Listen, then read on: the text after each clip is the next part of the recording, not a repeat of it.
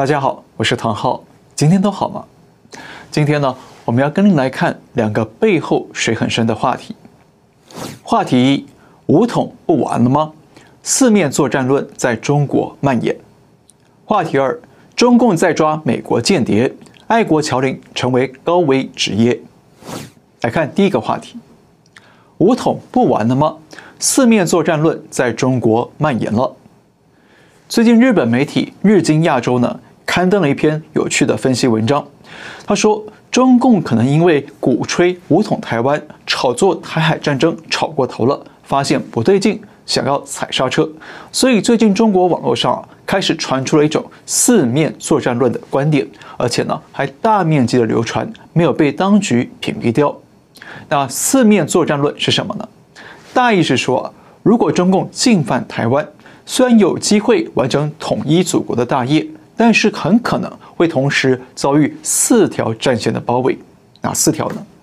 第一，在台湾海峡跟美国、台湾和日本的武装力量战斗；第二，在南海呢，美国可能会联合菲律宾甚至澳洲和东南亚国家来对中共攻击；第三，在东北亚呢，美国可能会联合韩国向中国东北攻击；第四，在西南方呢，印度可能会趁着中共陷入战局而进攻中印边境。那日经亚洲是认为，中共是刻意让四面作战论流传，那目的呢，是为了降温人民对于台海开战的激情和担忧。而且呢，G7 七大工业国啊，马上就要在这个周末举行领袖峰会。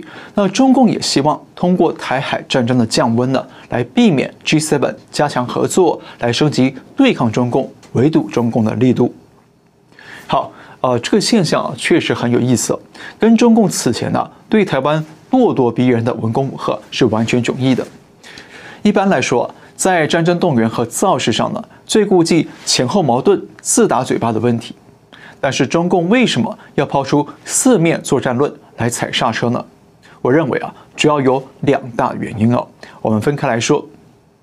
第一个大原因呢，是中共发现了台海还没开战，他们就已经陷入未战先衰的危机。哪些危机呢？至少有三项。第一，资金加速外逃，外企外资不敢来。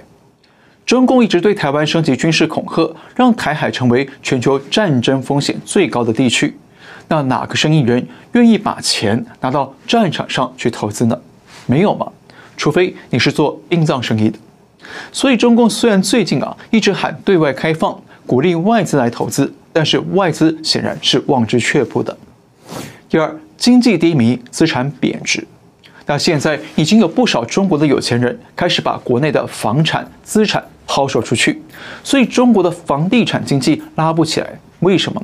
就是担心战争会发生，会重创中国的房产和资产价值，所以富人们赶紧抛售换现金回来保值。但是呢，这也会恶化中国的经济低迷，让资产加速贬值。第三，国内涌现反战民意，对党国权贵不满。像最近啊，网络上流传了一篇不愿为国而战的贴文，那里面说，如果发生战争，我是不会去的，也不会让我的孩子去。我是生长在社会底层的人，和平时期没人记得我们，有难时候才想来。说什么国家有难，人人有责，发福利时候，享受国家待遇时候都没有给同等对待，谁爱去谁去，反正我不去，也不让我的孩子去。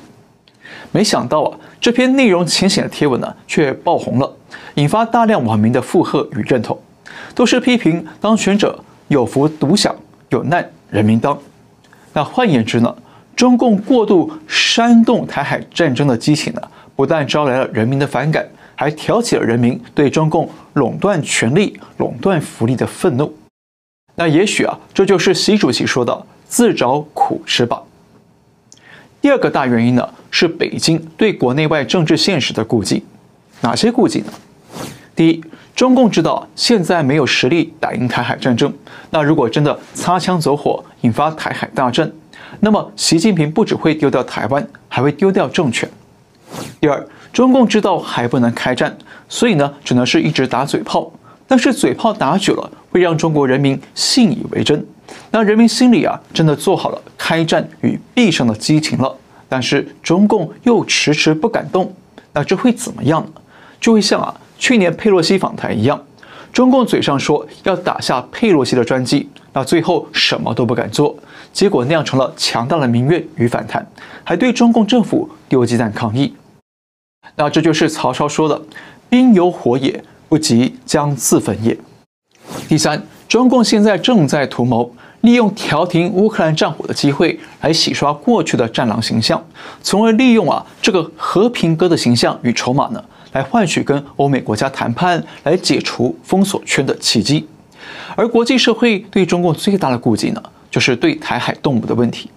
所以中共这个时候在国内引导舆论来降温武统呢，也是为了营造中共在台海让步的假象，想要创造更多的谈判筹码，同时呢降低国际社会的戒备，避免招来更巨大的国际围堵。好，那看到这里啊，相信您应该明白了，为什么中共这个时候要让四方作战论蔓延开来，来降温台海战争的热度了。因为中共已经看到了未战先衰的内部危机。同时呢，也有国内外的政治现实考量。那如果我们再深入去看，中共的台海战略啊，开始出现调整了。习近平呢，开始要学美方，要战略模糊，从兵凶战危走向核武并行，暧昧不明。因为啊，北京发现了战略模糊才能给自己创造更大的弹性和回旋空间，才能够啊，一方面挽救中国的经济与技术。另一方面呢，也避免被人民的民族激情和反战怒火给反噬。那这就是中共要在台海战争上踩刹车的主因。我们休息一下，我们想请大家到干净世界平台上来订阅我们的频道。那干净世界啊，是一个全新的网络平台。那不但有来自世界各地的网红制作的精彩视频，而且这个平台没有色情、暴力等等不良的内容。很适合全家一起观赏，所以呢，我们也在这个平台成立了分频道。那我们节目也会在那里同步更新。我们频道在干净世界的网址呢，可以在我们频道的简介里头找到。那请大家呢到干净世界支持我们。再来看话题二：中共在抓美国间谍，爱国侨领成为高危职业。中共最近才刚刚通过反间谍法的修订，那虽然七月一号才会生效，但是中共已经迫不及待地发起了新一轮的反间谍斗争运动。中共上个星期才宣布啊，他们针对美商咨询公司凯盛荣英进行反间谍调查，还逮捕了一名跟凯盛荣英合作的中国国企研究员，判了六年徒刑。那现在中共又宣布，他们抓了一名间谍，叫梁成运，而且重判了无期徒刑。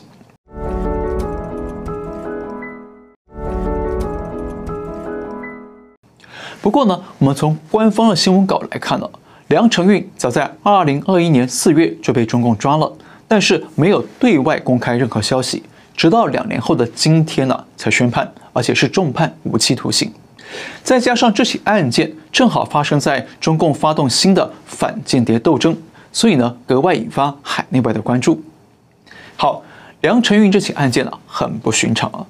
第一，他是美国公民；第二，他是香港永久居民；还有第三，他是中共体制内的爱国侨领和海外统战的主力人物。那根据媒体的公开资料呢，梁成运现年七十八岁。他是美国德州的中国和平统一促进会会长，同时呢，也是华盛顿的统促会理事。那他过去啊，曾经在联合国工作过，推动了中美建交。那后来还成立了基金会来推动中美文化交流，也支持中国国内的慈善项目。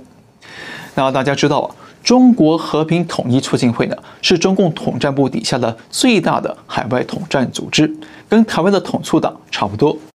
按理说，这种统战组织的主要人物都必须是啊，经过中共严格的身家调查，确保对党的忠诚度才能够担任的。而且呢，梁成运曾经公开支持香港国安法，还多次支持两岸统一，反对台独。那他还跟多位的中共官员合照过，那其中包括了刚刚卸任的中共外交部战狼长老杨洁篪。那从这些线索来看呢，梁承运在中共的眼里啊，应该是政治上相当可靠，才会成为红人，才会成为所谓的爱国侨领，来游走美中两地。那为什么梁承运会被中共用间谍罪来逮捕和重判呢？他真的是外国间谍吗？我们不得而知，因为中共并没有说明梁承运到底犯了什么事。而且呢，中共的刑事诉讼法第五十四条也规定了，涉及国家机密的证据呢，应当保密。换言之，中共可以不必对这种犯下间谍罪的人提出任何的证据或者公开说明。